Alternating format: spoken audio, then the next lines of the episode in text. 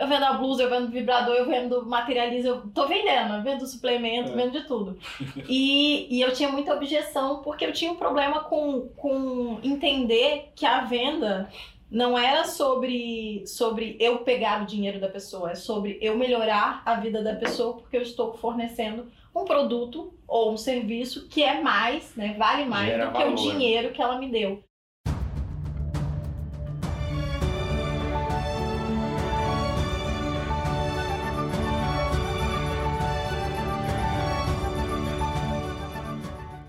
Estamos no ar. Me chamo Luiz Guilherme Prioli, sou associado do IFL São Paulo e seu âncora aqui no podcast Acendendo as Luzes. Quem sabe o Instituto de Formação de Líderes São Paulo é uma associação apartidária, independente e privada para encorajar os valores liberais no Brasil através de seus membros e ampla rede de parceiros. Nós acreditamos que os cidadãos comuns são os verdadeiros protagonistas das ideias da liberdade. E agora, aqui no podcast de hoje, eu queria, primeiro de tudo, agradecer aos nossos dois novos patrocinadores. Agora, acendendo a luz, as luzes têm dois patrocinadores, sendo um deles a Goldrat Consulting, multinacional israelense que utiliza a teoria das restrições para ajudar os clientes a competir através de geração de valor e excelência operacional. Né? É parte dessa rede até que nós estamos no escritório aqui fazendo esse podcast.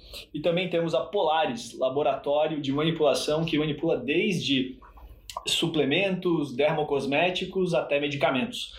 Né, nós estamos aqui em São Paulo e atendemos o Brasil todo e temos até um presentinho para Malu. Ah, que legal! Que é um pack personalizado aqui.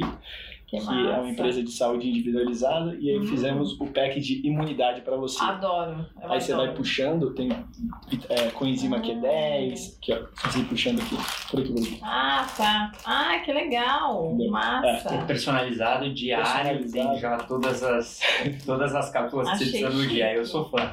Massa, Achei chique? Achei chique. Massa. Muito eu fico legal, feliz porque tenho poucos, eu faço parte dessa empresa. Não, bem legal, bem legal mesmo. Que bom que você gostou, Malu. Bem, e obviamente aqui nossa convidada especial de hoje para falar sobre esse empreendedorismo em vários ramos que já tem, já tem várias empresas aqui. Acho, acho, que a história dela vai enriquecer muitas pessoas que acham que é, fazer, empreender é só abrir uma fintech. Tem muitas outras coisas que você pode empreender também falar um briefing aqui sobre a Malu. A Malu é idealizadora do, pro, do programa Materializa, que já contou com a participação de mais de 25 mil pessoas fundadora, juntamente com seu marido Bruno Perini, do podcast Os Sócios, muito bom, assisto, uhum. e sócia da MAP e Vibrio. E aqui, Felipe Trota, associado do IFL São Paulo, amigo de longa data, realmente, bem-vindo ao Instituto agora, entrou recentemente, e Head de Business Development e Relação com Investidores na Better Drinks. Malu, queria agradecer de verdade aqui pela sua presença. A honra é, estar aqui. Obrigada pelo e, convite. E queria começar com, perguntando assim, como é que foi a sua jornada assim no mundo digital? Porque acho que foi aí que você começou, né? Foi. Como uma parte de nutrição no mundo digital. É, é uma história longa, mas curta ao mesmo tempo, porque foi, eu diria que rápido, né? Desde que eu tô na internet tem 5, 6 anos, mais ou menos. E eu comecei no YouTube, um canal no YouTube, a gente tá transmitindo pelo YouTube aqui? Não, não aqui tá não. gravado. A gente mas não, mas a gente vai pro, depois, pro né? YouTube depois. É, e aí eu tinha um canal lá no YouTube, no YouTube, comecei a falar sobre alimentação saudável.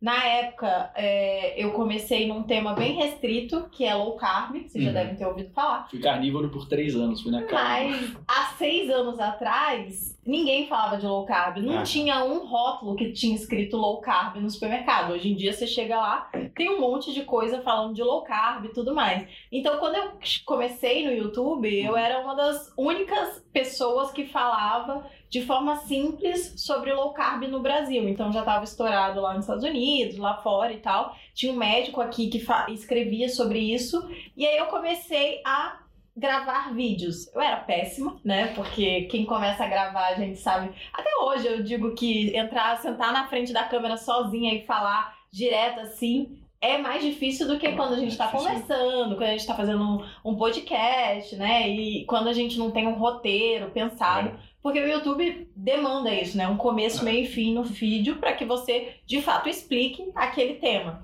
E aí eu fazia isso, é, fui pegando o jeito. Em um ano eu tinha um canal relativamente grande, na verdade, em seis meses eu cheguei a praticamente 100 mil inscritos. Se desculpa interromper, mas você começou já pensando em monetizar? Não. Como que você, na você verdade, falou assim, não, não. vou só gravar aqui. O meu marido, que já veio até aqui nesse Uhum. podcast, ele, ele sempre tá pensando nos negócios. Eu não. E, e na época eu tinha, eu sou formada em ciência política. Nada a ver, né? Nada a ver com o que eu faço. e quando eu tava no meio da faculdade, eu percebi que não tinha nada a ver, que eu não ia querer trabalhar com isso, que era muito complexo é, trabalhar numa coisa que eu gostasse dentro do ramo. Uhum. E aí eu já comecei a procurar outras coisas. E como eu já era casada, né? E o Bruno é um empreendedor, sempre foi, né? Ele sempre vendeu perfume, relógio, de tudo. Ele vendia o que tinha na frente. Desde o exército. ele, ele é legal. tava sempre é, procurando alguma coisa pra empreender e ganhar dinheiro. E aí ele vinha em mim e ele falava assim: putz, vou arranjar alguma coisa pra você. Eu queria trabalhar, mas não sabia exatamente o que. Então a internet foi um meio que a gente achou pra testar coisas que eu pudesse dar certo, digamos assim. Uhum. E aí foi, foi nessa história que eu comecei no YouTube. Mas quando a gente entrou no YouTube é muito louco, porque é, hoje em dia a gente sabe que dá pra ganhar bastante dinheiro com o AdSense do YouTube. Mas na época é, a gente não sabia, principalmente porque eu falava de alimentação. E não tem nenhum produtor. E eu falava de alimentação saudável. Então eu não falava de pacotinho. Falar de low carb era contra a cultura na época lá. É, primeiro era contra a cultura. Segundo, eu falava de comida de verdade. Comida de verdade é barato. E não tem nenhuma indústria que gigante que vai comprar, vender é, comida de verdade. Ainda não tinha muito disso aqui no Brasil, de tinha. wellness. né? Não, não tinha. E, e até hoje são indústrias menores que, fa que fazem esses produtos mais low carb e tudo Uhum. mais. Então, é, quem que queria, quem era o público que poderia, de alguma forma, é, anunciar no meu, no meu YouTube? Era Nestlé, com Nesfit, que era febre no momento. Só que eu meti o pau no Nesfit, né? Então não fazia sentido. E era muito, é, foi muito Patrocina eu nesse é, então, às uma vezes- porcaria o produto. eu falava, não coma, não abra pacotes, etc. Então, não tinha, o meu espaço ali não era valioso. Então, eu ganhava muito pouco de AdSense por causa disso. E quando, inclusive, o Bruno entrou depois no YouTube, que aí a gente percebeu que, que dava pra, pra ganhar dinheiro no AdSense no YouTube, porque o tema dele é muito mais sedutor e tem muitas empresas com muito dinheiro querendo anunciar no espaço dele. Então a gente tá falando aí, posso falar marcas aqui? Pode. É, de Itaú, Empíricos, Arrico, Hum. né? Um Queria monte pegar de pros, pra audiência deles nos vídeos que ali. tem a ver com a audiência dele. Então, Ah. essas pessoas, até de marketing digital, os grandes é, pessoas, né? O, o Érico, né? Era anúncio direto. Quem Cara, que o o Érico? Érico foi quem me colocou no mercado de marketing digital. Então. Exato, a gente também, inclusive. É. E, e, é- e era um espaço muito fértil pro Érico, por exemplo, pessoas que estão empreendendo, que querem ganhar dinheiro. Agora, comida de verdade. Pessoas que não querem abrir pacotes. É, não, e, e por que, assim, dadas todas essas restrições e o momento, por que, que você resolveu empreender com, né, falar de comida? Como que eu resolvi É, bem como você tinha comida. Você tinha tantos caminhos aí de ciência política, podia ser qualquer coisa. Na verdade, foi porque era uma coisa que me chamava atenção, que eu gostava. Eu tinha sido seduzida pelo tema há, Uhum. há poucos anos, há tipo um ano eu estava estudando sobre o tema e eu gostava muito. E aí eu comecei a praticar. E aí eu comecei, na época eu já dividia no Instagram, eu comecei no Instagram também, e eu tinha um blog, né? Então o Bruno tinha um blog que eu fiz pra ele e ele começou a escrever sobre viver de renda. E aí a gente lançou o. Não Viver de Renda foi o curso, né? O blog era. Como era, gente? Que é o nome do canal dele. Você Mais Rico. Hum. E o meu canal. E o meu Mais- era Você Mais Fitness. É, isso aí. Então eu comecei a escrever no Você Mais Fitness e Hum. depois eu fui pro YouTube. É que eu já pulei essa parte, que essa parte não. não tem tanta. Essa parte quem quiser ver no canal. Não, a parte do, do blog, o que acontece? Eu não- nunca gostei muito de escrever, eu nunca fui boa o suficiente. Eu tenho Uhum. dislexia, vim descobrir muitos anos depois. Então, era, era complexo pra mim escrever. Então, eu, Uhum. eu produzia muito menos do que se eu sentasse na câmera e falasse, Hum. né? Então, foi assim que a gente começou. E aí, nessa história de não dar dinheiro e tal, a gente usou aquilo como um grande outdoor e foi ganhar dinheiro de outras formas. Então a gente utilizava ali aquela audiência, por exemplo, para fazer contatos. A gente começou primeiro organizando palestras sobre o tema e aí a gente pegou é, uma então, isso aí foi uma coisa que eu me lembro do Bruno falando, vocês falando que vocês foram fazendo vários grupos, várias palestras em várias cidades, não é? Foi. É, a gente pegou na época, foi a primeira coisa que a gente de fato ganhou dinheiro com isso foi a gente contratou uma nutricionista grande, que chama Lara Nesteru, que não sei se vocês já ouviram falar. Acompanho também. É, a, e a Lara, na época, estava estourada, né? Não, não tão estourada quanto ela é hoje, mas já estava no início, assim. E aí a gente contratou ela e falou: Lara, vamos fazer é, palestra sua no Brasil. Uhum. E era muito primário as formas como as pessoas faziam as palestras.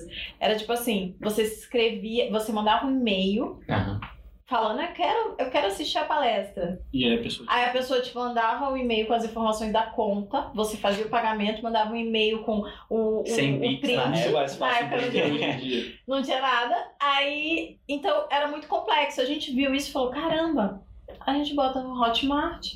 E já faz a venda. E o cara compra e tá tudo certo, o cara já vai estar ali. Então foi assim que a gente começou a fazer palestras. A gente fez muitas palestras pelo Brasil todo, a gente ia até o lugar, via um local, pesquisava e tal. E, e aí foi a primeira graninha que a gente começou. Como vocês decidiam onde fazer assim? É porque isso é uma coisa estratégica. Primeiro, só fazer um ponto aqui que isso aí foi uma inovação por si só. Foi, foi. A inovação tem, não é só criar um Uber, uma coisa assim. Inovar é um jeito de pagamento que facilita as pessoas realmente para, pô... A gente cortou caminhos, né? Exatamente. Porque enquanto a pessoa demorava várias etapas para poder fazer uma inscrição... Como facilitar a experiência como um é. todo. A gente fez um clique. Tanto é que foi a primeira vez que a Lara, de fato, entendeu o poder dela. Porque até então, a gente, ela vendia as palestras, o pessoal falava, ah, ainda tem. Aí, aí ficava, como era complexo, demorava. E como a gente automatizou o negócio, foi, eu lembro que a primeira Agora palestra escala. foi tipo uma hora.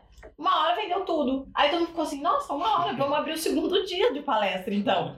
né? E, e foi assim que a gente, que a gente fez é, essa, essa brincadeira. Foi o primeiro dinheiro que a gente ganhou com a internet, que era uhum. físico, né? Uhum. Aí, isso porque eu tinha uma certa resistência e também ainda não tinha achado uma coisa que eu pudesse vender eu mesma, né? Eu, Malu. Então, demorei para acreditar que eu podia vender alguma coisa, que aquilo fazia sentido. Eu tinha muitas objeções com venda, era muito difícil para mim. Tipo, eu sou a pessoa que falar... mais vendo hoje em dia da Terra. Eu faço, faço um store, tô vendendo tudo, né? Eu, eu vendo, eu vendo a blusa, eu vendo vibrador, eu vendo materializa, eu tô vendendo, eu vendo suplemento, é. vendo de tudo. e, e eu tinha muita objeção porque eu tinha um problema com, com entender que a venda não era sobre, sobre eu pegar o dinheiro da pessoa, é sobre eu melhorar a vida da pessoa porque eu estou fornecendo um produto ou um serviço que é mais, né, vale mais Gera do que valor. o dinheiro que ela me deu. Então eu tinha essa, até eu entender isso fazer isso na Você minha tá cabeça. ajudando ela, né? É, demorou. Então tinha essas questões que eu demorei ainda mais um ou dois anos para quebrar. E, e aí essa, essa foi a primeira vez. E aí depois é, aí, Começou com Materializa, o primeiro que você fez? Não, ainda não foi? foi? O meu primeiro lançamento foi um produto, foi e-book. Depois a gente fez uns e-books de receita que já tinha no YouTube. O uhum. Bruno foi lá, baixou, falou: ah, vamos organizar. E vamos vender, R$19,90. Basicamente. Organiza informação, e-book é informação organizada. E aí a gente baixou umas fotos cachorra, o Bruno usou o Canva, botou lá e a gente vendia, que era uma beleza. Só que Vender barato, como diz uma amiga minha, Valesca Cruz, é um luxo. E R$19,90 para o Bruno, que ainda estava no exército, que ele fazia o suporte do negócio, uhum. não valia nem um pouco a pena. Porque as pessoas não acham o e-book no. As pessoas baixam, não sabem onde foi parar, as pessoas querem imprimir. A culpa é nossa que a impressora não está não tá funcionando. Você está falando em. Cara, povão mandar para muita gente ticket baixo, né? A pessoa espera muito mais pelo é, e, e o, o valor que você, no final das contas, você tem que dar um suporte. E para você dar um suporte. Você precisa de estrutura. Você precisa de estrutura ou você precisa de tempo, né? De uma pessoa que tenha tempo. Então você pode pagar para uma pessoa que, sei lá, um salário que não seja muito alto, essa pessoa vai conseguir suprir essa necessidade. Mas você precisa dessa pessoa. E a gente não tinha ninguém, a gente começou sempre fazendo tudo Vocês sozinho, É, né? pelo menos vocês estavam em dois ali, né? Já tinha uma equipe. É, é. E- ma- mas nesse momento, você já estava 100% focado e o Bruno ainda estava no exército. Ainda tava no exército. Aí o Bruno, é, um pouco depois, saiu do exército, falou. É, a gente ia lançar a Lara, a gente, foi, a gente lançou o primeiro curso digital da Lara. Vocês não sabiam, vocês lançaram a Lara? Aham. vocês- Caraca, vocês foram lançadores dela. É, a gente gravou, editou, Sério? eu que editei os vídeos, os primeiros Caraca. foi a gente. Caraca. É, e aí a gente, a gente tinha combinado, né? Tinha fechado, a gente tinha feito o curso do Érico Hum. e Fórmula de lançamento. tinha, tinha, tinha feito o curso do Érico, o Fórmula de Lançamento, e aí a gente combinou com a Lara, falou. Convencemos ela, porque ela tinha também uma certa. Como assim vender pela internet? Todo mundo aí. Não era tão. tão É. E, e esse ponto Mas de se hoje, expor também não é, não é, É tão- diferente, tão- é, é diferente. É, as pessoas não entendiam como consumir é, conteúdo. Hoje em dia é muito fácil. Ah, Essa é a real. Tipo, todo mundo entende, ou já comprou, ou conhece alguém que comprou um curso digital. Antigamente não. Né?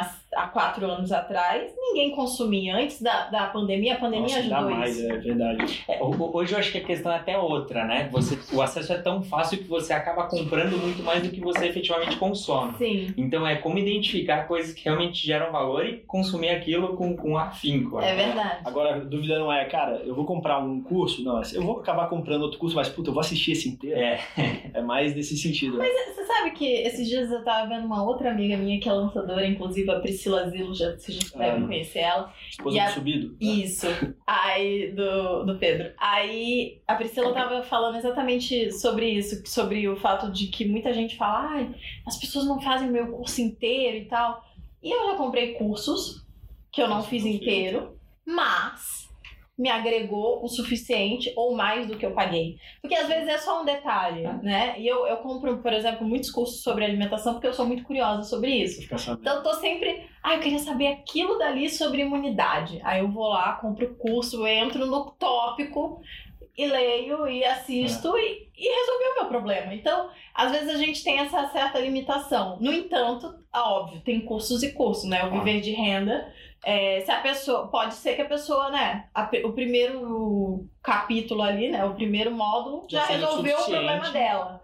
Ou resolveu o maior, né? Aquela... O maior, né? maior Que era resolver alguma coisa ali sobre finanças. Já o materializa, eu fico triste se a pessoa não faz. Eu já fico chateada, porque é um programa para ser feito é, em tempo real, é diferente, é uma dinâmica diferente. Então, ele é feito, Materializa é o meu programa de hábitos, né? O meu carro-chefe, é o meu Ele é recorrente, né? é um programa que eu faço e que eu demorei para achar o envelope, a forma como eu Uhum. ia entregar. Esse foi o produto de fato, porque depois dos e-books, né, teve o e-book, aí depois eu lancei um curso com- em coprodução com uma chefe de cozinha, Hum. onde a gente cozinhava comidas low carb e tal. Aham. E, e foi muito legal, esse, esse produto foi muito massa, mas foi numa época de transição de vida pra mim. É, eu cozinhava muito, fazia tudo em casa, e como a, gente- a nossa vida tava mudando, a gente tinha mudado pra São Paulo e tal, não sei o que, eu comecei a, de alguma forma, a, Parece que vem a necessidade. de- ah, é, eu parei de cozinhar tanto, Uhum. então eu comprava comida fitness mais é, de um congeladinha lifestyle. né? Então, não foi o fato, não, não era o lifestyle, era a forma como eu lidava antes. E eu sou muito do tipo, eu só, eu só consigo vender aquilo que tá na minha vida, Uhum. perene. Então, tipo, é igual o Bruno. O Bruno vende é, educação financeira. Não adianta, ele não é uma Sim, pessoa não. gastadora. Ele não é uma. Ele vive o que ele vende. E, Que é um e- pouco o selo, né? De skin in the game lá. Total. Fala assim, cara, se, se ainda mais quando a pessoa você tem que vai convencer ela pela internet sem ver, você tá ali mostrando o seu estilo de vida, que aquilo é possível, de que você faz aquilo. Que você tá vendendo de outra coisa, então você é um lançador e você tá querendo colocar alguma outra pessoa na frente. Era como se, tipo, eu estivesse vendendo estilo de vida saudável, que é o que eu vendo, e estivesse doente a cada duas semanas. Ou gorda. Corta, corta o Ou- take e vai comer uma sobremesa. É, é, entendeu? É diferente Aham. né, do que do que você tá ali vivendo o estilo de vida. E foi nessa época do, do lançamento do Cozinha de Verdade, que é lindo, a gente gravou com várias câmeras, a gente gravou Aham. também. Profissional. É, mas a gente gravou. Não, tudo câmera de celular. A gente nunca usou câmera oficial. E são todos lindos, te garanto. É, Estratégia. e a gente gravou num lugar lindo, foi, ficou lindo, mas não era o que eu tava vivendo no momento. Vendeu pra caramba, tá? Uhum. Foi um sucesso, assim. Mas a gente até a gente esperava mais na época. E, e aí eu meio que, como era coprodução, quem vendia era eu, a chefe era uma pessoa que, que ela ficava mais por trás das câmeras, não era uma pessoa que vendia tanto. Uhum. Aí a gente foi broxando e eu acabei não vendendo mais esse produto. E aí, depois disso, veio o Materializa de fato empacotado. Porque eu não sou nutricionista, eu não sou educadora física, eu não sou chefe de cozinha. Mas, Mas- você tem um pouquinho de cada um desses. Eu tenho né? um formato que funciona. E eu validei isso por muitos anos, porque depois de todos esses produtos eu comecei a vender, era, um, era o que eu chamava de calendário low carb. Uhum. Não tem nada a ver com isso, né? Era, uma, era um, uma, um controle que a gente vendia um papel, que era um controle para você anotar suas refeições, e aí tinha várias coisas que eu botava lá que fazia muita diferença. Primeira hora de. O primeiro horário que você comia, né? Dando todos aqui, É um anota aí. planner. Anota aí, é um planner. Que Já vai fazer toda a diferença na sua vida. Aí tinha lá as bolinhas. Então eu criei várias ferramentas, que hoje eu chamo assim, né? Ferramentas de controle, que hoje estão dentro do Materializa. E eu vendi por alguns anos esse, esse material de controle separado. Uhum. Também era baratinho, mas não dava tanto problema, E né? depois você joga dentro o valor agregado ali. Sim. E aí, quando eu, quando eu fiz o Materializa, é, na verdade eu fiz o programa sozinho, tipo, eu validei o programa de graça, eu fiz Tá. ele, fiz no YouTube, gravei tudo, e aí era eu fazendo, porque essa Uhum. é, é a grande pegada do Materializa, essa é a grande diferença. É, faça dieta com a sua melhor amiga. É como você tá dentro de casa. Vocês são casados? Namorado. Pronto. Mora junto. Você mora junto. Você tá lá, aí a verdade, tá pessoa que junto. está do seu lado tá fazendo dieta. É muito mais fácil do que a pessoa chegar lá todo dia com uma pizza Não, tô. em casa, né? É. E é, e é mais ou menos isso, porque a gente traz, é como se eu estivesse dentro da casa da pessoa, porque eu tô ali falando as dificuldades, né? Dando os gatilhos corretos. Então, o pacote do Materializa, ele é muito legal, porque ele tem lá o nutricionista, tem, tem o personal trainer, tem as, as ferramentas de controle e tem a motivação. Então, é um pacote que para mim é, e para as pessoas que fazem é revolucionário e faz muita diferença. Então, depois que eu consegui encaixotar, aí ficou fácil vender também, né? Não, e, e- é muito legal isso, porque a gente pega em vários momentos assim, às vezes você compra um curso, você tava com muita vontade de fazer aquilo naquela hora. Mas depois o acompanhamento depende muito de você, Uhum. né? Quando você tem um suporte desse, ou, ou- esse, né, acompanhe comigo, faça junto Uhum. comigo, acho que dá uma estrutura pra pessoa que fica muito mais fácil você seguir, né? Ah, a pessoa não larga, né? A pessoa fala, É. não, a Malu tá lá fazendo também. E é isso. E aí o pessoal, inclusive, o Materializa nasceu uma vez por ano. Aí o pessoal, não, faz mais. Faz mais, eu tá bom, vou fazer mais uma vez por ano. Aí ficou duas. Aí, não, Malu, faz mais. Aí agora já são três. Eu falei, ó, agora chega. Não existe mais opção, porque eu não vou fazer. Aí antes era um pouquinho maior, aí eu diminuí ele, ele é um mês, 28 dias, né? Aham. Quatro semanas. Mas é, são três vezes no ano e não existe chance de eu fazer mais vezes. Porque não é só eu fazer dieta, é Uhum. que eu faço a dieta e eu explico tudo que eu tô fazendo. Todo As dia, pessoas em tempo real diariamente, ali. em tempo real. Essa é uma das belezas dos stories, né? Os stories ali, as pessoas elas acompanham com você diariamente. Uhum. E um ponto que eu acho muito interessante da história que você conta, que não é muito óbvio para as pessoas, dado o tamanho que você e o Bruno têm agora, é que vocês começaram fazendo assim é, uma profissão para lançar outras pessoas. Uhum. Coprodutor, filmagem, edição de vídeo, e aí depois vocês foram pegando e aplicaram isso para vocês mesmos, né? Que a gente normalmente vê acontecendo hoje em dia. Então você pega alguns grandes nomes, essas pessoas elas têm quase que um, um mundo satélite ali em volta delas, de pessoas que estão nesse meio também, que elas acabam também, dependendo se elas gostam de falar mais, né, se tornando entidades por si só. Isso é muito legal e tira um pouco desse conceito das pessoas de que a única maneira que você tem para aparecer na internet é tendo que colocar minha cara e eu mesmo vendendo um negócio, né? E isso aí também de, de vocês venderem cursos, de vocês venderem esse lifestyle, acaba criando todo um outro negócio, um outro, uma outra maneira de monetização que não é aquilo de, cara, para eu fazer dinheiro com o Instagram eu tenho que vender publi de negócio, tenho que pegar aqui um negocinho, sacudir e falar, olha, eu uso isso e ganhei dois mil reais, ganhei três mil reais. É um modelo que te deixa é, mais antifrágil, te deixa ali mais... É, mais forte contra quebra de patrocínio, contra isso você pode falar, você pode transformar. Mais autônomo, eu diria, é. tem mais independência, né? É, uma das coisas muito legais que eu acho que a gente entendeu muito cedo, tanto eu quanto o Bruno, foi que era muito melhor a gente usar o nosso capital social que a gente estava construindo ali, a nossa autoridade, os nossos seguidores, o engajamento, para os nossos próprios produtos do que para os produtos dos outros. É. E eu acho que isso aconteceu até por ignorância minha, até. Porque eu nunca soube vender muito bem é, uma coisa que não era minha, né? Uma coisa que eu não acreditasse. Então, por muito tempo chegava lá os publis, eu não aceitava porque eu falava, não, isso aqui é muito ruim, não vou fazer. É muito pouco para E não era nem sobre. O... Eu queria fazer até no Mas início. isso atribui muito valor, né? Eu sei que a Lara não tem um negócio que ela não faz. Ela não faz. Nenhuma, e quando ela posta um negócio que ela recebe e tal, você fala assim: caraca, ela tá postando isso de graça. Ela tá uhum. postando isso porque ela.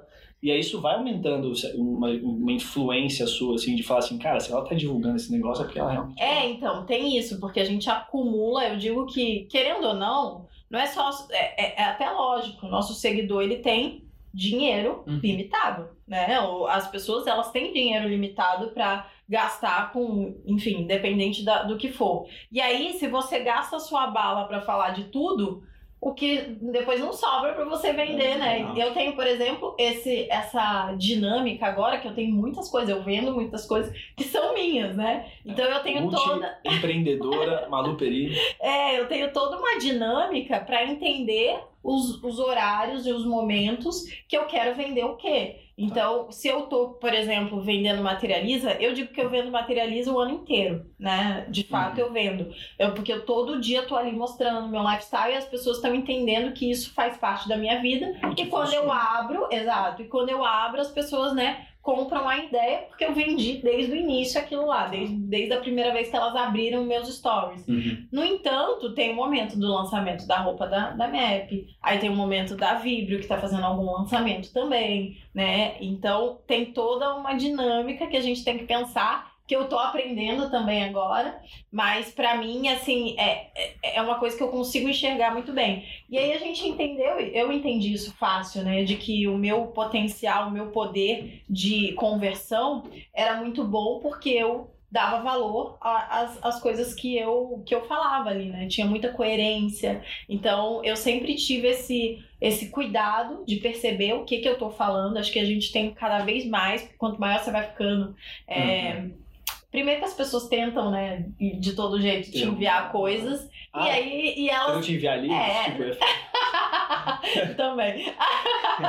Mas eu já mostrei, inclusive. Várias vezes, já. Aí, ó.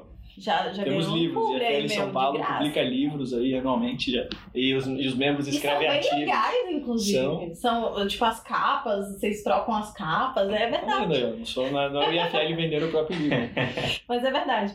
E aí, e aí a gente descobriu isso muito cedo, né? Mas ao mesmo tempo que a gente é, fazia, né? A gente começou lançando outras pessoas, a gente lançou os nossos produtos, lançou o do Bruno, e rapidamente a gente viu também, né? Que era melhor a gente focar no nosso, porque ia fazer crescer mais, do que gastar energia com outras pessoas, porque a gente não uhum. lançou só a Lara, né? A gente lançou a professora de yoga, é, minha, minha ex-professora de yoga, a Bruna Paldetti, que hoje tem um programa de recorrência maravilhoso. Inclusive, o primeiro produto dela foi a gente que lançou. É, quem é que a gente lançou? Lançou mais alguém, não lembro. A gente ia lançar a minha cabeleireira, pro Fabrício. A gente, é. a gente gravou tudo e aí ela ficou grávida. Aí não conseguimos lançar, e a gente entregou, depois ela lançou sozinha. Ah, a gente falou, ah, lança e tal, não sei o que, a gente tinha feito toda a produção, mas aí depois que ela teve o neném, ela... aí o Bruno já tinha estourado, né? O viver de renda não fazia mais sentido pra gente. Uhum. E aí a gente começou a, a, a, focar nos nossos próprios produtos. E depois que a gente, né, ganhou bastante é, a gente engordou o nosso boi ali em relação aos produtos, a gente achou outros problemas, né? Como o Bruno sempre diz, a gente tem. A gente tinha um grande problema, que era não ter dinheiro. A gente resolveu esse problema. Aí a gente percebeu que todo o nosso dinheiro vinha só de um lugar. Uhum. E aí a gente começou a pensar em diversificar. E, e foi assim que eu comecei a abrir as marcas. O Bruno foi pro Grupo Primo, sobrou muito tempo lá em casa, porque tava trabalhando demais. Aí eu falei, o que, que eu vou fazer agora? aí, aí o, na verdade, foi, foi mais ou menos isso, foi numa. Foi junto mesmo, a gente foi passar um ano novo no, com os amigos, que também são todos influenciadores Uhum. e tal. E aí, um- o meu sócio, um dos meus amigos, é, que também é influenciador de educação financeira, Raul Sena, não sei Hum. se vocês conhecem. Isso aí.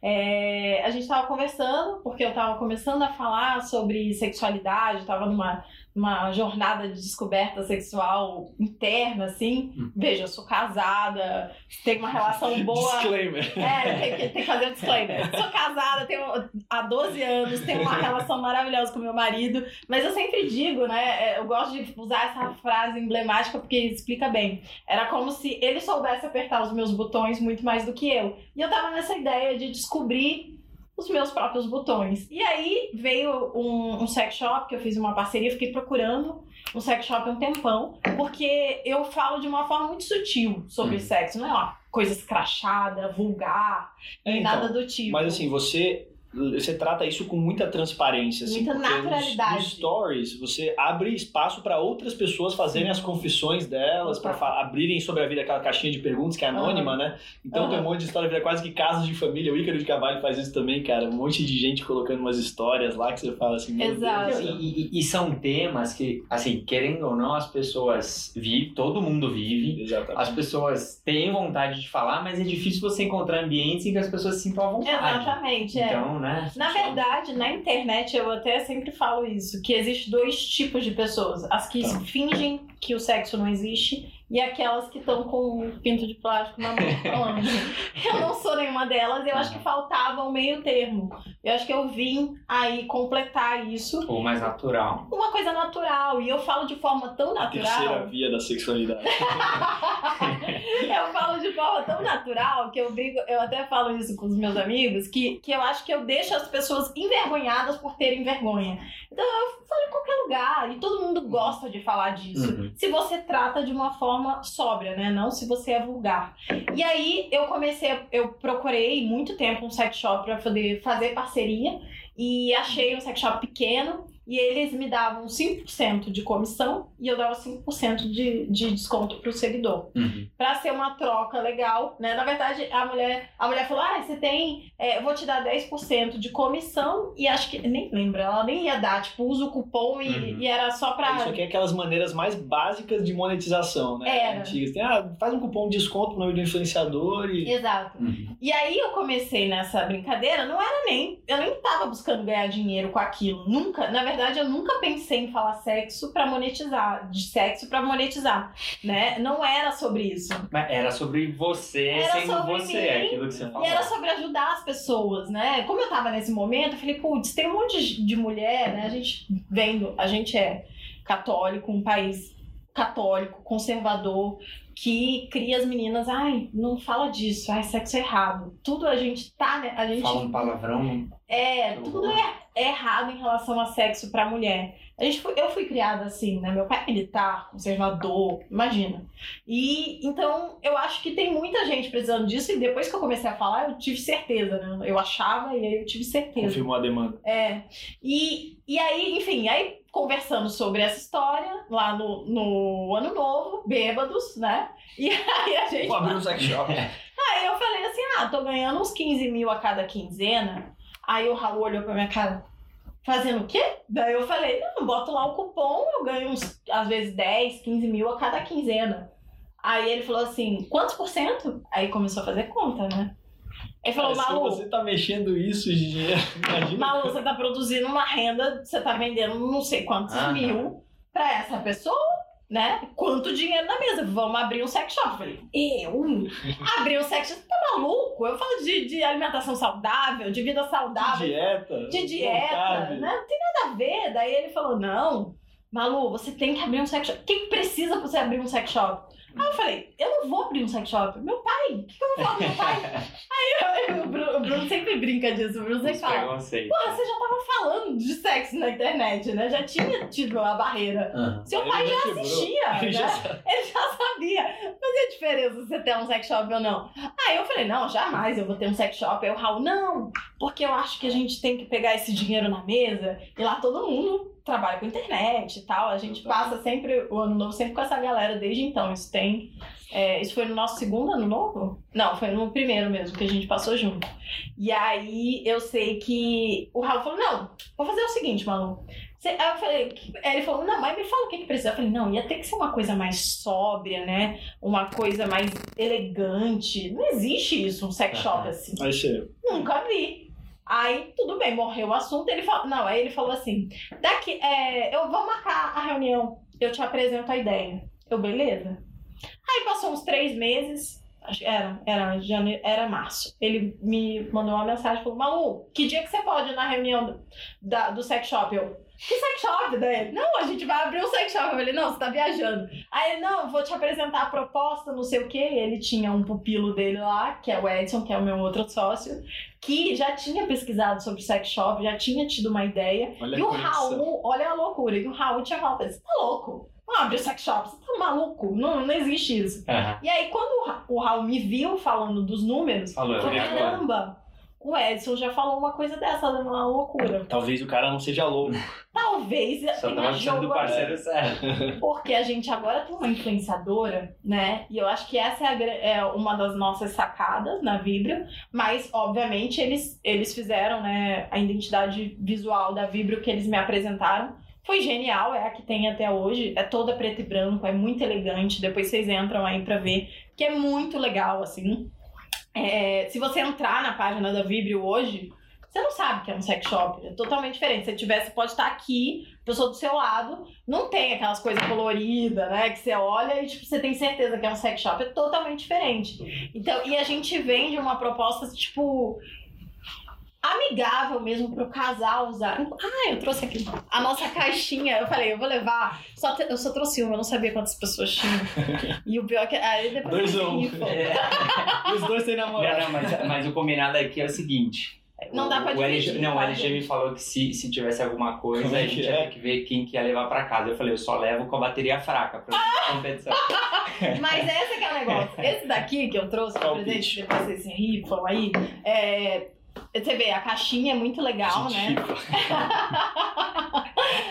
jantar do IFL teremos uma rifa. A nossa. Caixinha surpresa. Não, vamos, vamos abrir aí. é, não, abre, vamos abre. presente. Não, abrir. eu- Mostra aí, aí. pessoal. É, é assim mesmo, do outro lado. Isso. É, a ideia é que chegue na sua casa e ninguém saiba que é um, é um negócio de sex shop. Aí, Então, vamos mostrar aqui a experiência. Abre assim. Aí tem um negocinho, um aparato justamente pra Um tipo, a criança abriu. Aí não. E ela pega isso e sai ela brincando. pega e sai brincando, distraída. fica feliz já ela. né? Legal. E aí é o nosso. Nossa, bem elegante. É mesmo. o nosso produto de entrada, o melhor do sex shop. As nossas, as nossas reuniões são muito boas, porque é assim, tudo é duplo sentido. Esse é o nosso produto de entrada, que no caso não é pra entrar em nenhum lugar, vale dizer.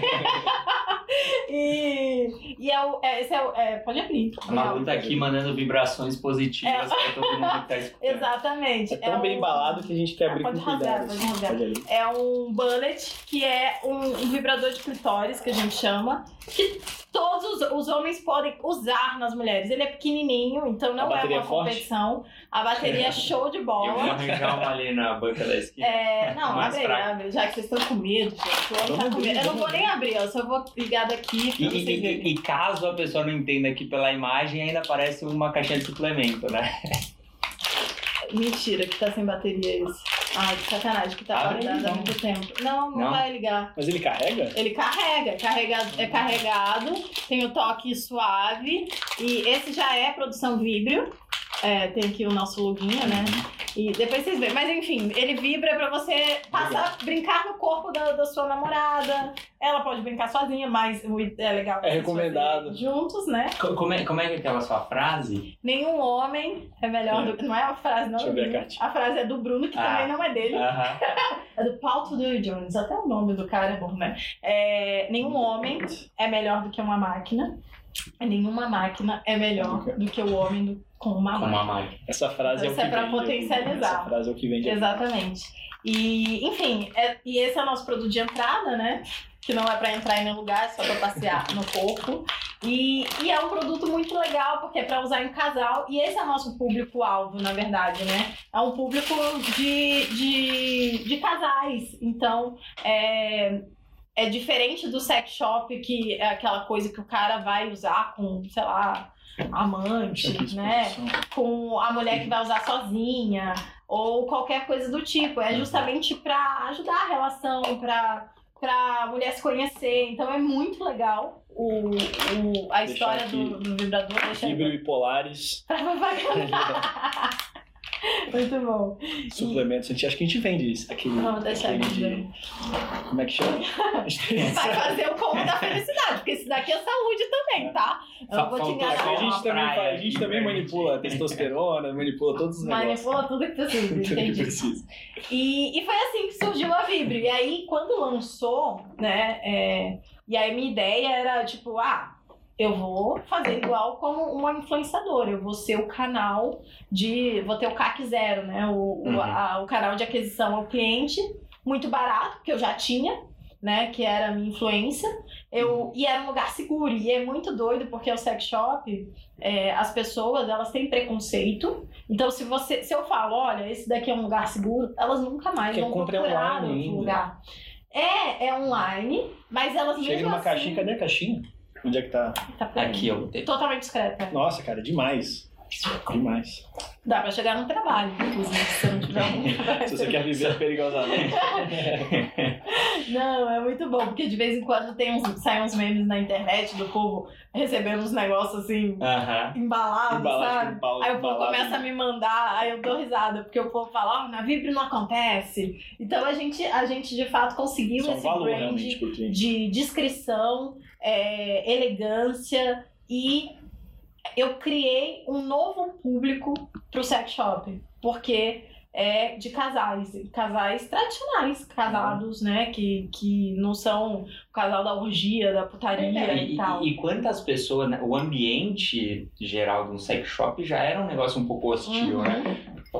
Sejam homens, sejam mulheres, mas você passava na frente, olhava, normalmente Ninguém era um, entrava. era um negócio que você falou, vulgar, né? Vulgar, Vermelho e tal, tem os bonequinhos lá cheios de couro, errado, os né? manequins cheios de couro. amarradas, né? É, inclusive, inclusive os, os produtos que a gente vende lá, a gente tem uma curadoria bem, bem legal, de tipo, não é uma coisa vulgar. Por exemplo, a gente não vende o aparato masculino em plástico, Aham. né? Não sei Só se pode falar silicone. aqui. Só, só, só em. Em plástico nem silicone, não vende no formato. A gente vende os, os eletrônicos que não competem com o homem. A gente não vende, por exemplo, isso. É uma sex tech. É, exato. Inclusive, a nossa loja que vai sair esse ano ainda. Loja física? Loja física. A Caramba. primeira vai ser em Goiânia, não vai ser aqui em São Paulo, mas a primeira já tá, já tá na obra e tudo mais. Uhum. É, tem uma identidade visual totalmente diferente do que você já viu em um sex shop. Inclusive vai ser no, no local lá em Goiânia, que é super nobre Qual? e tal.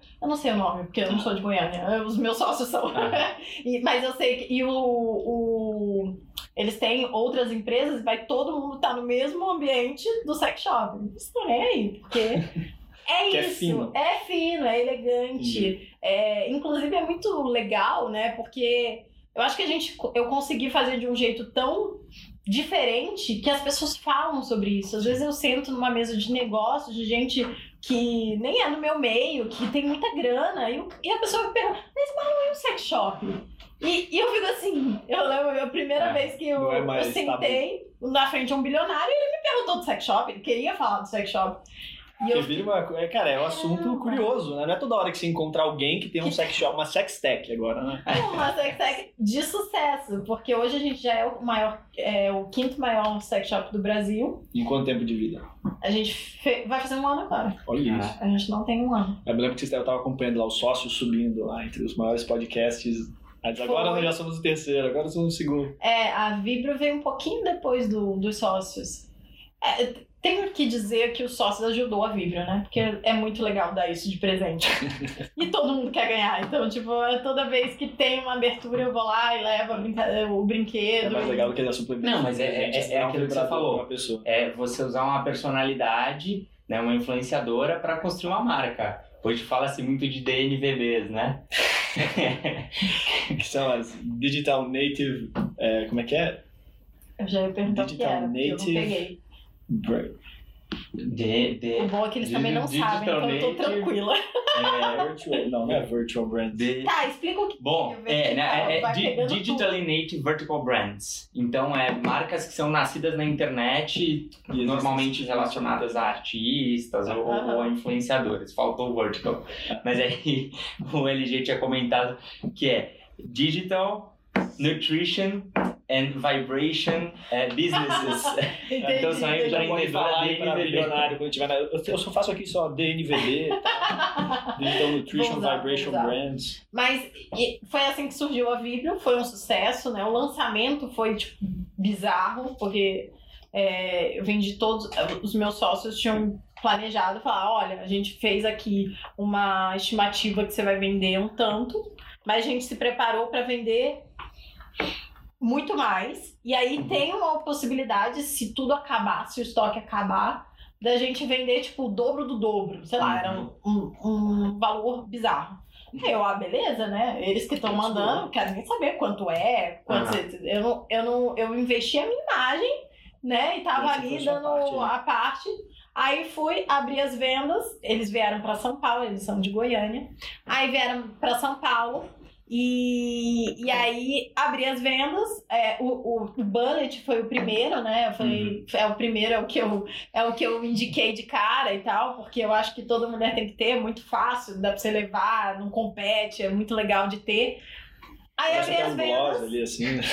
Na primeira hora, a gente acabou essa primeira estimativa.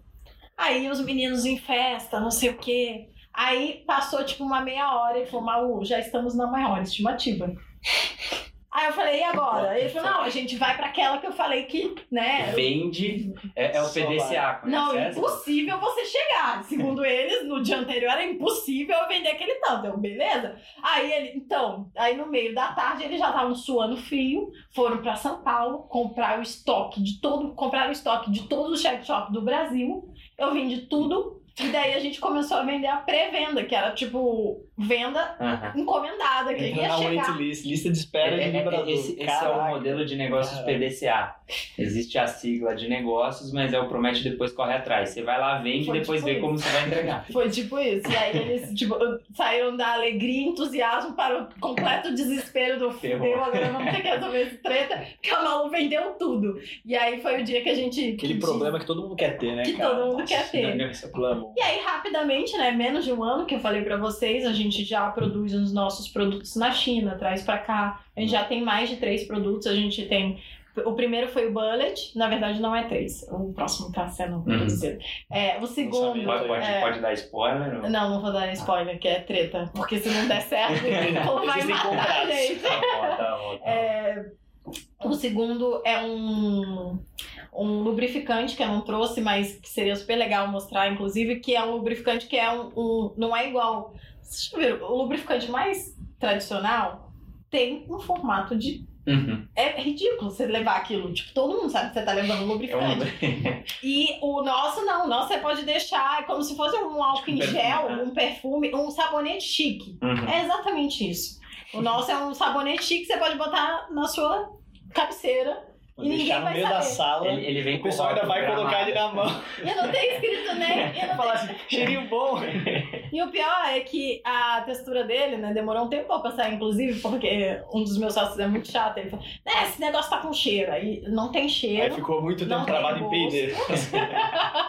não tem cheiro, não tem gosto. E, e tem a textura muito legal. Então É. não é aquele negócio que fica melado Fica- e tal. É um negócio que depois absorve. É, é bem, bem legal. Então, se você quer uma coisa discreta, vai lá na Vibrio que você vai curtir. E aí foi um sucesso, né? A, a foi um sucesso. Dá pouco trabalho pra mim, porque eu tenho ótimos sócios. Aí eu falei, putz, vou replicar, né?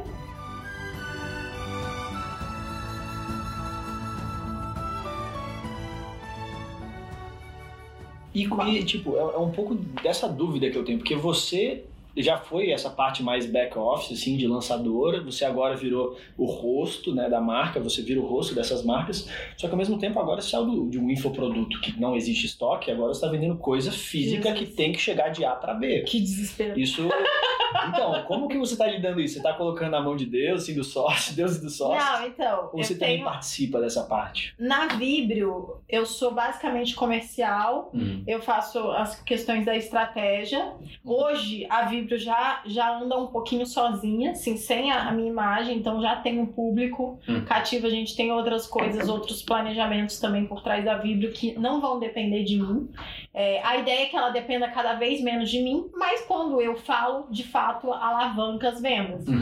A Vi, é, aqueles picos. A Vibrio, é, por exemplo, o Bullet, a gente, a, a Vibrio lançou há um ano e eu vendo o Bullet até hoje. E é o Uhum. mesmo Bullet. Então, é um produto que eu posso ter estoque grande, por exemplo, porque tá tudo bem, né? Isso daqui eu vou vender, não, não Uhum. ficar. Todo mundo quer comprar isso daqui Sobreviveu ao teste do tempo. sobreviveu ao teste do tempo. É maravilhoso, né? Tipo, não é caro, então é barato, ele dura pra caramba. Mas se estragar, você topa comprar outro, Uhum. entendeu? Então é um negócio que. Esse dura pra caramba, inclusive, tá? Não- nunca soubemos quando estragou. Ainda não estragou nenhum, pelo menos. Lá em casa tá. Garantia vitalícia? Não, não sei, eu não tenho essa garantia. Não, não fale comigo sobre isso. Mas é. Mas a questão é, é diferente de um produto que é a moda, que é o meu outro negócio. Uhum. É, e antes de entrar, então na Vibra eu tenho sócios que são mais seniors também, né? Então os, os meninos lá eles entendem mais do negócio, eles sabem, eles fazem um planejamento de empresa totalmente, né, bem mais senior. Uhum. E já na MAP, que é a minha marca de roupa, by Melo Perini, eu sou a CEO.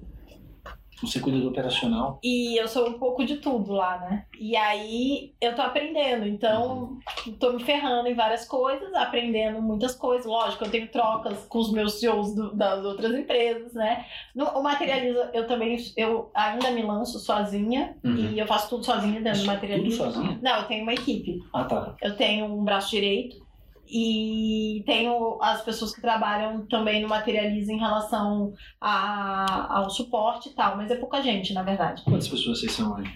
Hoje, no Materializa, somos três no, no board principal Uhum. e mais as pessoas do. Durante o programa, a gente tem mais. Três não, são quatro no principal. Ele tem início, meio e fim, né? É. E, e durante o programa, a gente ainda tem mais três pessoas de suporte que ficam lá atendendo as pessoas, respondendo perguntas e tudo mais. Então, isso é o Uma Materializa. estrutura muito enxuta. É, quase ninguém. É, Que bem massa. pouco. Esse é- essa é a beleza do mundo digital. Ah, maravilhoso, né? Escala. Não, mas o que- e, e, e, deixa eu vou até te cortar, mas desculpa. É, e como é que é, assim, a gente, né, começa a ver as pessoas, tem gente que fala, nossa, porque eu tô nesse meu único trabalho e eu não tenho tempo pra fazer nada. Não Você já falou aqui nada. pra gente de uns 5, 6 trabalhos diferentes. Como é que é, né, conseguir dividir a, a atenção, conseguir se organizar? um Como que é fazer? Comigo também, mas Malu, multi-empreendedora, Isso. como é tocar mil empresas? É, depois, o- a questão, deixa eu só en- envelopar a MAP para Uhum, vocês tá. entenderem que a MAP é a mais complicada, porque antes de eu lançar a MAP, eu não tinha noção do que era moda. Na verdade, Uhum. eu não entendia tanto de moda. E aí eu comecei a brincar com essa ideia. Eu tinha muita demanda, porque eu vestia uma roupa e o pessoal comprava e acabava. Eu- a mulher da Zara me conhecia porque eu E indicava você a ganhava só 5%, você falou, opa. Não, na Zara eu não ganhava nada.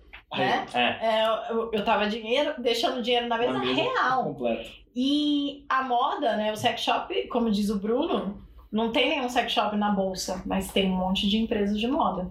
e vale bastante. Porque elas têm um potencial de crescimento não só de escala, mas de branding, né? Uma Uhum. coisa que ganha força, ganha corpo. É diferente. Talvez a gente consiga fazer isso no sex shop. Uhum. Eu não duvido. Do Existe, jeito que existe tá um sex shop na bolsa Não no Brasil? existe. Não existe o primeiro, então? É, talvez. Vibrio. Vi- VIPO, vai IPO. Já vai o ter disse que vai ser anal 3. Não, o pior, é mais engraçado da história da Bíblia é que uma vez falaram isso. Ah, quem, que, tipo, não tem nenhum, nenhum sex shop na, na, Na bolsa. na bolsa. Aí eu falei, não me desafia. O Bruno deu risada. Aí a gente tá vendo os números, né? A gente consegue, a gente tá vendo lá dentro o crescimento. Aí o Bruno, é, eu não tô mais risada disso, isso é real. Isso é uma possibilidade real. Não sei se será, mas existe realmente a possibilidade. Mas de toda forma, a, a moda é um negócio muito mais complexo. E esses dias eu até fiz uma analogia muito boa pro Bruno. Eu falei, cara, a moda é como se fosse alimentação, é como se fosse alimento. Porque ela vence igual, né? Então a gente, a diferença é, eu posso ter um estoque lá e guardar aquilo lá e vender depois a preço de banana? Posso. E o alimento, uma hora ou outra, ele vai vencer e você não vai conseguir vender a preço de nada. Mas, querendo ou não, ela tem um preço por uma duração. E Sim. depois acaba. Ninguém Nunca quer comprar pra aquilo. pensar no, É um- tempo de validade, O, né? o- o próprio modelo da Zara, de É, fast fashion, né? Eu É, nunca tinha ligado Não, as duas e, coisas. e não é só sobre ser fast fashion, é sobre acabar a validade. A pessoa cansa daquilo. Uhum. É porque o homem, ele tá usando sempre a blusinha. É muito fácil, ó. tem- Eu, eu, eu caí, eu caí no estereótipo do cara de preta. preto. Não, o Bruno também, né? Então eu tô vendendo a camisa preta lá na MEP também, porque, né, é fácil. Mas é isso, o homem compra e pode usar por ano, o ano inteiro, a mesma roupa. A mulher não, tem a, a sazonalidade. Então é meio que a cada semestre você tem que continuar vendendo. Se você não, se você não lança coisas novas, você não impulsiona a venda do que já existe, você tem que linkar o que existe. É quase tipo fazer é, sempre um prato novo para poder combinar com o que já tem. Uhum. Então é muito complexo. E eu só descobri isso depois que eu tava lá dentro. Além de toda a parte operacional que você falou muito bem. Eu vim do produto digital, onde hoje eu entrego o planner dentro do Materializa. Eu Uhum. vendo o planner separado se a pessoa quer. E ali, né, que foi antes da MAP, eu já vi que era tipo desesperador, porque eu tenho que fazer chegar. Né, um produto físico chegar. E o Pelos cor- correios. e o correio no Brasil é desesperador. Graças a, né, ao livre mercado, a gente agora tem algumas possibilidades melhores do que o correio, mas o correio ainda é uma opção, né? Então, tem a logística, tem a embalagem, tem o fornecedor, tem a- o tecido. Depois da pandemia, não tem mais tecido.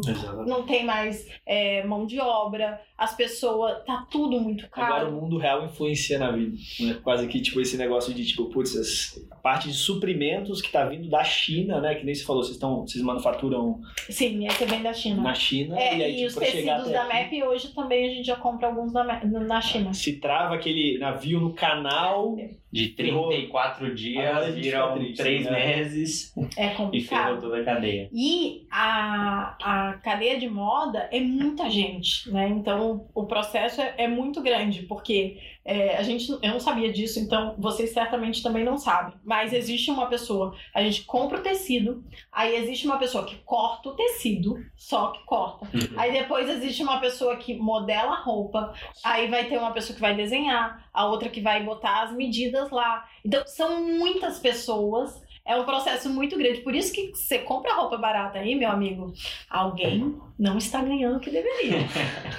Só contando assim, né? Alguém deve estar ganhando bem menos do que deveria, no, no, no geral, né? Então é um processo muito complexo, mas é gostoso, assim, no sentido de que, porra, eu vou fazer esse negócio acontecer, vai dar certo, e aí já vai tá ser dando, bom. né? Já tá dando, né? Sim, não, já tá dando, mas mesmo assim, é, os números são diferentes de lucro, é totalmente diferente do que a gente tem no Você olha pra digital. receita, a receita tá alta, aí você vai fazendo custo disso, custo disso, Nossa, custo é disso, tristeza. custo Aí você vai né, disso. É. assim, né? Derretendo. Termina, a É, lágrima. é, você, cara, Beleza. você pensa em embalagem, você pensa essa caixa, você tem que saber o peso dela, o negócio das coisas que vão dentro. Tipo, pra mandar isso aqui, cara, a gente tem que mandar pra. é, tipo, tem que colocar tudo bonitinho com a caixa, e a caixa tem que ser customizada, aí você coloca as coisinhas dentro. É, essa cartinha feita à mão aqui, muito legal. O Edson, né? É, Que é o seu sócio. é o meu CEO esse daí. Então, é, é bem complexo, mas Você sabe disso, você, você vende drinks, bebidas, né? Na Nossa. Better Drinks. aí é complicado também. Eu imagino que suplementação também tem outra treta com, com Então, o aqui a gente não governo. tá só na suplementação, né? A gente tá em medicamento também. é, Agora a gente tá entrando em dermocosmética, a gente vai lançar uma rotina e tudo é saúde individualizada. Então, é, a gente tenta ainda ficar nesse nicho, que é de Uhum. customização extrema. Então, tipo, você vê aqui tem o seu nomezinho. Uhum. Ah, tem até meu. Gente, eles tem são muito Cada um deles tem aqui, ó, PEC Imunidade, Que maluqueria. legal, vitamina C, ó, vitamina D num bom, numa boa quantidade, 2 mil litros, daquela que avalia o Tá suplemento. julgando. Não, mas é bom, review, hein? Precisa de reviews. Ó, é- que a gente não vai Conhecido cortar. aqui, né? O El Imune, eu não sei do que se trata, mas deve estar escrito É uma aqui. levedura que aumenta o sistema imunológico da Immune Plus. Ah, que legal. É. Bem massa.